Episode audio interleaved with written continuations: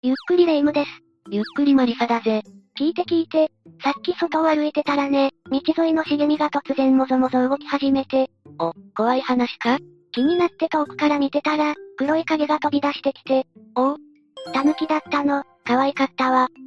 なんだ。未確認生物とかじゃないんだな。何それ、そんなのそう簡単にお目にかかれないわよ。大体、一般人が見つけてもどうにもならないでしょ？でも世の中の未確認生物の噂は、私たちのような一般人の目撃証言から始まることが多い。いつ誰が当事者になってもおかしくないから、ちゃんと知っておくべきだと思わないかえ、そう言われると気になっちゃうわ。じゃあ今日は、世界の不思議な未確認生物について解説していくから、見つけた時のイメトレをしておくんだぞ。はい。それじゃあ、ゆっくりしていってね。1、ヒバゴン。最初に紹介するのはヒバゴンだ。日本の未確認生物なんだが、レイムは知ってるか？うーん、なんとなく聞いたことある気もするけど、詳しくは知らないわ。ヒバゴンとは、1970年代に広島県小原市の、ヒバ山で見つかった謎の類人猿らしき生物だぜ。ヒバ山？もしかしてそれでヒバゴンなの？そうだ。ちなみに名付け親は新聞記者だぞ。メディアも注目してたのね。詳しく教えて。じゃあ時系列順に解説するぜ。ことの始まりは1970年7月20日、深夜一人の男性が、比婆山のふもとあたりの山道をトラックで走っていた。その時突然、ゴリラのような生き物が道路を横切ったんだぜ。これが記録に残る最初の目撃証言とされているな。運転中にそんなの怖すぎよ。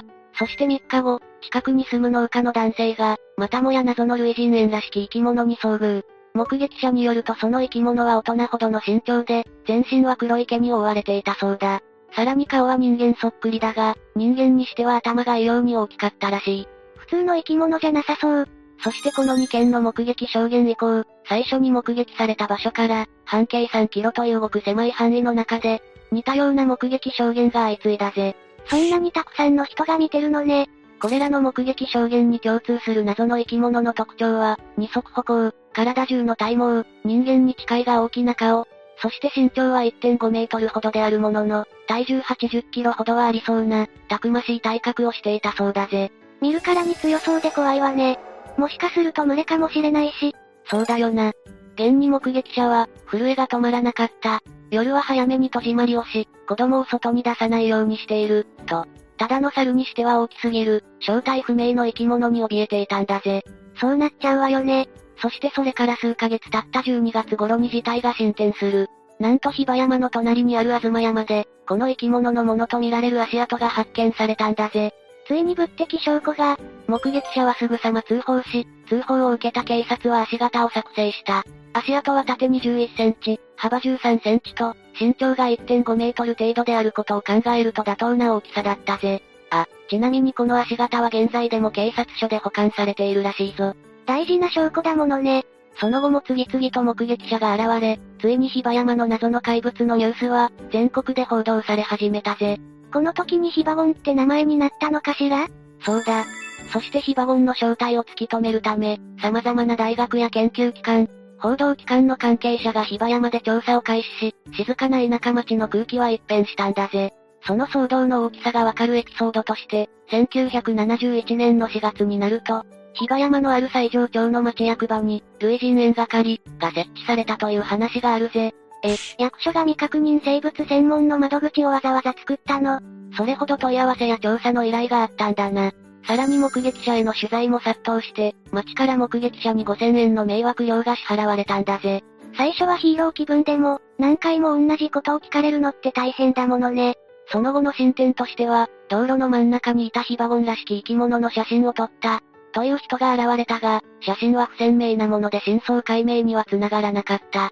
そうして1974年10月11日、写真が撮られた付近で、ヒバゴンが目撃されたという報告を最後に、ヒバゴンはついに人間の前から姿を消した。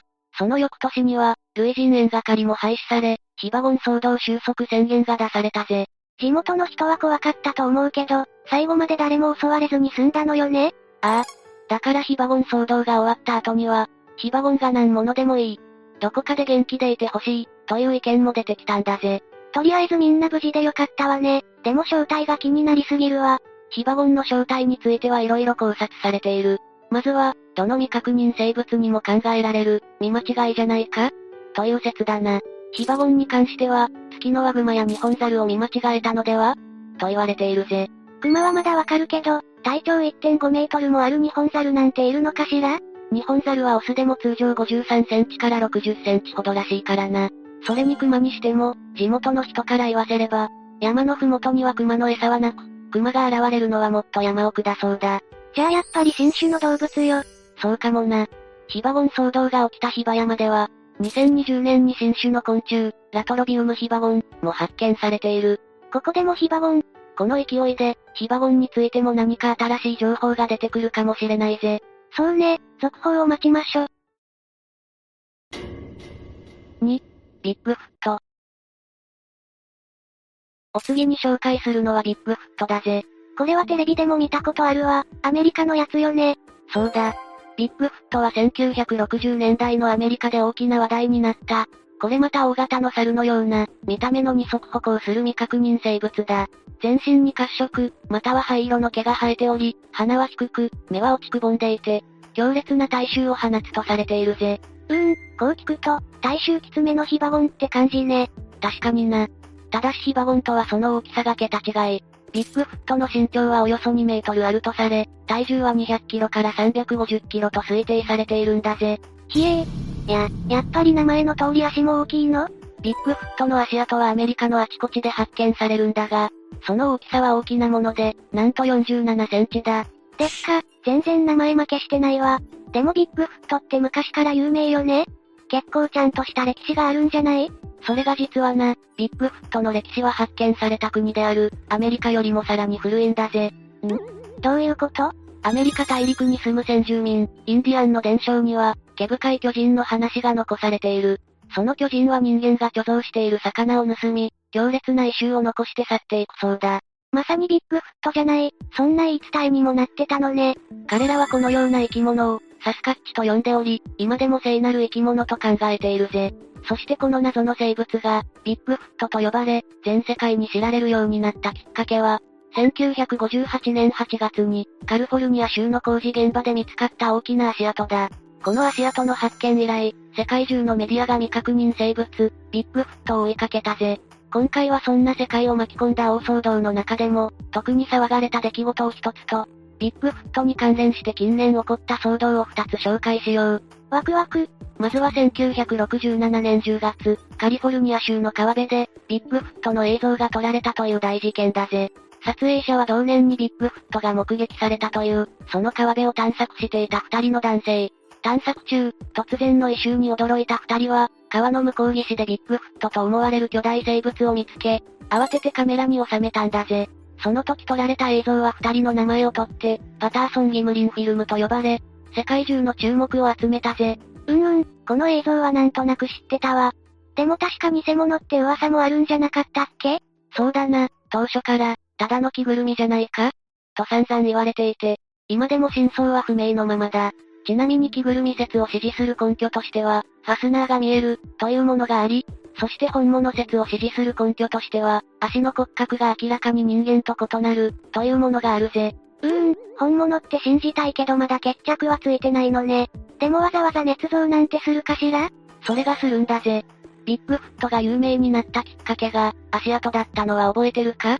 え、覚えてるけど。ま、まさか、ビッグフットが有名になってから20年以上経ったある日、木彫りの大きな足を使って、足跡を捏造したことがあるという男性が名乗り出たんだ。え、なんでそんなことしちゃうのよ。男性の目的はビッグフットの伝説を途絶えさせないこと。その後もビッグフットの足跡や映像は何度も残されているが、捏造だったものはあれど、本物だと断定されているものはないんだぜ。有名になりすぎると偽物が出てくるっていう弊害もあるのね。以上がビッグフット関連で最も騒がれた事件だ。次は2010年代に起こった2つの騒動を紹介するぜ。結構最近なのね。まずは、えっと、これはちょっと、お食事中の人には話しづらい内容なんだが、え、2016年から2017年にかけて、70年前に冷凍保存したというビッグフットらしき生き物の肉を、解凍して食べる動画が YouTube に投稿されたんだぜ。な、な、70年前の、肉？動画では巨大な手や、ケムクジャラの顔がアップで映し出されているぞ。そして動画主の男性はそんな肉を調理して食べた後、突如規制を発して激しく応答。わかったわかった。もういい、終わって。この肉が DNA 鑑定できればいいんだけどな。男性は政府に肉を奪われることを危惧して、残りの部位は手放さずに自宅で保管しているらしいぜ。詳しく調べてほしいけどもういいわ。次の話に行きましょ。最後に紹介する事件が起きたのは、2019年6月、アメリカの連邦捜査局、FBI の公式ツイッターで、ビッグフットの調査についての公文書が公開された、との投稿があったぜ。調査についての公文書って、国が正式に調査してたの？驚くだろ？あの FBI がビッグフットを調査した、としてツイッター上でも大盛り上がりだったぜ。公文書の内容は、とある研究所から、ビッグフットの体毛と皮膚片を手に入れたから調べてほしい、との依頼を受けた FBI が、その粘り強さに応えて、依頼に応じたというものだった。まあ結論としては、鹿類の生き物のものだったんだけどな。結果は残念だけど、FBI に受け入れられるほどの熱意を持って、調べている人が今もいるのね。いつかそんな熱意が結果につながればいいよな。3、チュパカブラ。続いて紹介するのは、主に南米での目撃が相次ぐ謎の吸血動物、チュパカブラだぜ。チュパカブラなんていう可愛い名前を付けられているが、この名前の語源は、スペイン語で、スー、という意味の、チュパと、ヤギ、という意味の、カブラであり、その名の通り、ヤギなどの家畜の血を吸う、妖怪のような未確認生物なんだぜ。マジモンの化け物じゃないの、ホラー映画みたいなことが現実にあるのね。最初に事件が起きたのは、1995年3月。カリブ海に浮かぶ島、プエルトリコで、家畜として飼育されていた8頭の羊が、何者かに血を吸い取られて一斉に死んでしまった。いきなり8頭も、死んだ羊の特徴として、どの羊にも首や胸のあたりに、1センチほどの穴が、3つずつ開いていた。当初は肉食獣の仕業じゃないかと考えられて、獣医による調査も行われたが、原因不明のまま調査は難航したんだぜ。血が吸われて、体に穴が開いていたなんて、本当に吸血鬼みたいよね。そして原因不明のまま、被害はどんどんと拡大し、最終的に似たような事件は1000件を超えた。中には人間が被害に遭った事件もあるぞ。ひえー。このような事件が相次ぐ中で、徐々に未確認生物、チュパカブラの名前が浸透し、世界中で報道された。そして島では、チュパカブラと思われる生き物が何度も目撃されたんだぜ。その目撃証言によると、チュパカブラは身長1メートルから1.8メートル、全身が毛に覆われて赤い目をしており、鋭い牙と背中のトゲを持つ。さらに直立することもできて、2メートルから5メートルという驚異的な跳躍力もあるぜ。鋭い牙、赤い目、直立、そんなのに飛びかかられたら。だが証言の内容は時間によって徐々に変化し、2000年代になると、毛のないゴツゴツとした犬のような化け物、という証言が多くなったぜ。犬ってことは四足歩行になったのね。それでも怖いけど。で、正体は分かったの？チュパカブラの正体については様々な説がある。ホラー映画に影響を受けたとする創造説。悪魔崇拝の儀式で血を抜いたとする人間説。軍が生み出した生物兵器だという実験説。近隣で UFO が目撃されたことから宇宙人説。あとはヒバゴンやビッグフットと同じ未確認生物説。たくさんあるのねそして一番有力視されているのが、病気のコヨーテによる犯行、という説だぜ。病気のコヨーテコヨーテが自然ダニというダニに寄生されると、海鮮、という病気になってしまい、全身の毛が抜け落ち、体が弱ってしまう。その姿はまさに、2000年代になってから目撃が相次ぐ、四足歩行のチパカブラそっくりだぜ。でもでも、コヨーテが家畜の血を吸うの？コヨーテは通常野生の動物を襲うが、病気で体が弱ってしまった場合、家畜を襲うこともあるそうだ。現に2010年には、チュパカブラのような動きをしていた、海鮮のコヨーテが射殺されているぜ。さらに2019年、アルマジロがチュパカブラのように格子の内臓を吸うという、衝撃的な映像も撮影されたんだぜ。あ、アルマジロ。可愛い顔して結構やるわね。このように四足歩行のチュパカブラの正体は、おそらく動物だと推測されている。二足歩行のチュパカブラの謎はまだ解けていないが、赤毛猿の見間違いや、映画の影響によるものという説が有力だな。人間って、一度怖いと思い込んじゃったら、何でも怖く見えちゃうもんね。でも、1000件もあるなら、1件ぐらいは未確認生物の仕業かもって思っちゃうわ。だよな、わかるぜその気持ち。4. 毛皮マス。最後に紹介するのは、アメリカに伝わる都市伝説、毛皮マスだぜ。毛皮マスとはその名の通り、全身が毛で覆われた魚のことだ。アメリカやカナダなどの、極寒の地でその存在が噂されていて、寒さをしのぐために、毛皮をまとうような進化を遂げたと言われているぜ。毛が生えた魚なんて想像したことすらなかったけど、そんな都市伝説があったのね。1930年代から伝わる、歴史のある都市伝説なんだぜ。さらにこの毛皮マスには剥製の標本もあった。だから実物を探し求めていた人も多いんだが。だが実はこの標本、普通のマスの剥製に、ウサギの毛皮を貼り付けただけの偽物だったんだぜ。もう、なんでみんな偽物作っちゃうのよ。まったくだぜ。こうして標本が偽物だと分かったことにより、アメリカでの毛皮マスの人気は一気に低迷した。仕方ないわね。でもな、レイム、2015年になって、とんでもない事件が起きるんだぜ。なになにアメリカのウィスコンシン州にある、ミルウォーキー川。ある日、この川でマス釣りをしていた、大工のジョージ・ウェイバーさんが、全身に白い毛が生えたマスを釣り上げちゃったんだぜ。ええー、普通に釣りをしてたらたまたま捕まえちゃったってこと？そういうことだな。思わぬ収穫をしてしまったウェイバーさんは慌てて写真を撮り、地元の生物局に連絡したぜ。だったらちゃんと調査が行われたのよね。結果はどうだったのよ？生物局の職員は、ウェイバーさんに毛皮マスの都市伝説を説明した上で、水カビ病のことも教えてくれたそうだ。水カビ病って？水カビ病は、魚同士の喧嘩や、岩などへの衝突といった物理的な衝撃や、水質汚染、ストレスなどによって、魚の体に水カビが繁殖してしまう病気だぜ。この病気にかかった魚の体には、白い綿のようなカビが付着してしまう。ウェイバーさんが釣り上げた毛皮マスは、この水カビ病にかかったマスかもしれないんだぜ。なるほど、さっきのコヨーテみたいな話ね。だがそれでもやはり疑問は残る。水カビ病は悪化すると死に至る病だが、ウェイバーさんが釣った魚はどう見ても、顔や尾びれ以外、ほぼ全身が白い何かに覆われている。ここまで重症化しても生きていたなんて、おかしいと思わないか？言われてみると確かにその通りね。弱っているところを見つけたのならわかるけど、普通に釣り上げたんでしょ？なおさらおかしいわ。もしかすると本当に都市伝説上の毛皮マスだったかもしれないな。というわけで、今回は世界の不思議な未確認生物を4つ解説したが、どうだった？いろんな国の話があったけど、目撃者はみんな普通の生活の中で、遭遇していてびっくりしたわ。そうだろ？レイムが見かけたタヌキも、もしかすると未確認生物かもしれないぜ。よし、これからは野生動物がいたら、地の果てまで追いかけ回すわね。野生動物を追いかけ回す謎のおまんじゅう。新たな未確認生物の誕生だな。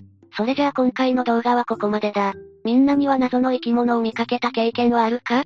コメントで教えてくれ。動画が面白かった人はチャンネル登録をして、今後の動画も楽しみにしていてね。ついでに高評価ボタンも押してくれると嬉しいぜ。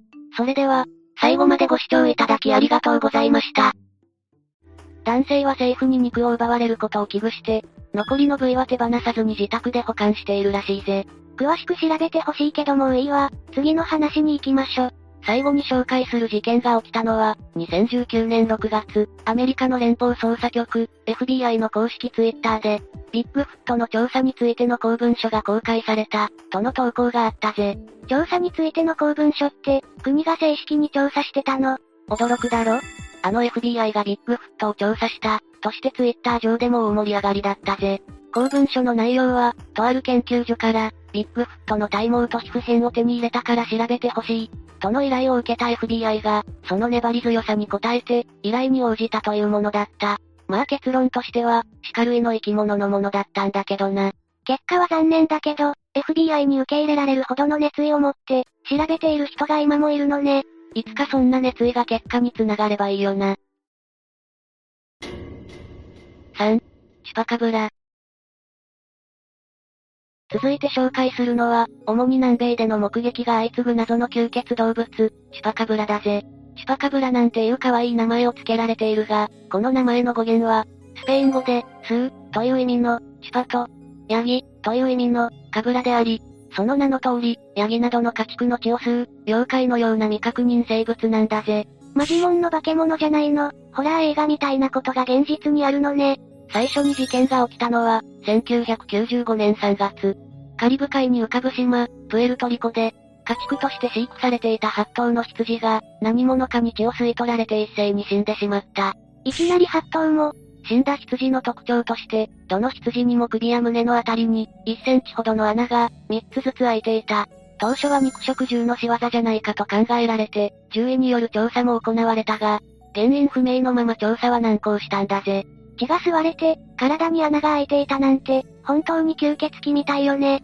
そして原因不明のまま、被害はどんどんと拡大し、最終的に似たような事件は1000件を超えた。中には人間が被害に遭った事件もあるぞ。ひえー。このような事件が相次ぐ中で、徐々に未確認生物、チュパカブラの名前が浸透し、世界中で報道された。そして島では、チュパカブラと思われる生き物が何度も目撃されたんだぜ。その目撃証言によると、チュパカブラは身長1メートルから1.8メートル、全身が毛に覆われて赤い目をしており、鋭い牙と背中のトゲを持つ。さらに直立することもできて、2メートルから5メートルという驚異的な跳躍力もあるぜ。鋭い牙、赤い目、直立、そんなのに飛びかかられたら。だが証言の内容は時間によって徐々に変化し、2000年代になると、毛のないゴツゴツとした犬のような化け物、という証言が多くなったぜ。犬ってことは四足歩行になったのね。それでも怖いけど。で、正体は分かったの？チュパカブラの正体については様々な説がある。ホラー映画に影響を受けたとする創造説。悪魔崇拝の儀式で血を抜いたとする人間説。軍が生み出した生物兵器だという実験説、近隣で UFO が目撃されたことから宇宙人説、あとはヒバゴンやビッグフットと同じ未確認生物説。たくさんあるのねそして一番有力視されているのが、病気のコヨーテによる犯行、という説だぜ。病気のコヨーテコヨーテがヒゼンダニというダニに寄生されると、海鮮、という病気になってしまい、全身の毛が抜け落ち、体が弱ってしまう。その姿はまさに、2000年代になってから目撃が相次ぐ、四足歩行のチパカブラそっくりだぜ。でもでも、コヨーテが家畜の血を吸うの？